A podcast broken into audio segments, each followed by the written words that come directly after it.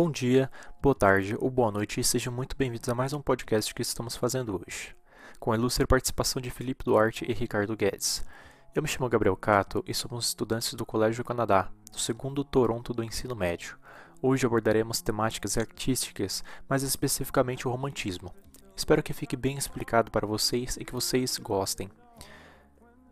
O romantismo em cada país tem suas particularidades, entretanto, é possível perceber alguns valores comuns em várias nações que desenvolveram essa estética, como o egocentrismo, em que o indivíduo é encarado como o centro do, o centro do mundo, né, o centro do universo, o grotesco, o sublime, o sentimentalismo exacerbado, a idealização do amor e da mulher, o nacionalismo, um tom depressivo e melancólico, o que era típico de diversos autores românticos facilmente encontrado em discursos que apresentam a fuga da realidade, o escapismo, né? E abordando temas como a morte, sonho ou a própria arte. É possível identificar, observando o conjunto de obras românticas produzidas em diversos países, ao menos três tendências ou fases desse movimento artístico, sendo eles romantismo nacionalista, dialogando com fatos históricos fundamentais para compreender os séculos XVIII e XIX, claro que com forte tom nacionalista em cada país. Outro seria o romantismo ultra sentimental. Como o próprio nome já diz, apresenta um forte sentimentalismo, em geral depressivo, exaltando a morte ou a loucura como formas de fogo de uma realidade desastrosa. E o romantismo social, caracterizado por representar a miséria do povo e denunciar as mazelas sociais que ocorriam com as parcelas marginalizadas da sociedade. O movimento romântico brasileiro teve como marco inicial a publicação do livro Suspiros Poéticos e Saudades, de Gonçalves de Magalhães, em 1836.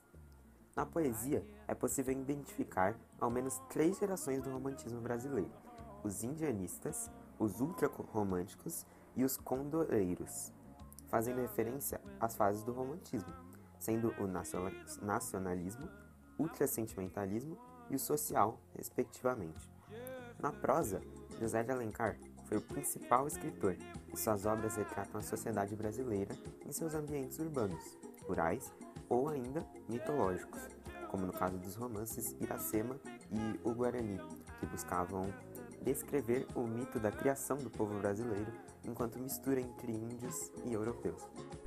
Comentando agora sobre as artes visuais, alguns artistas que se destacam neste movimento são Caspar David Friedrich, com a obra O Peregrino sobre o Mar de Névoa, por exemplo, William Turner, Eugène Delacroix, com o quadro A Liberdade Guiando o Povo, ele é francês, Theodore Guéricault, com a pintura A Balsa de Medusa, e Francisco de Goya, cada um contendo uma forma única, uma forma específica de pintar os traços que caracterizam o romantismo.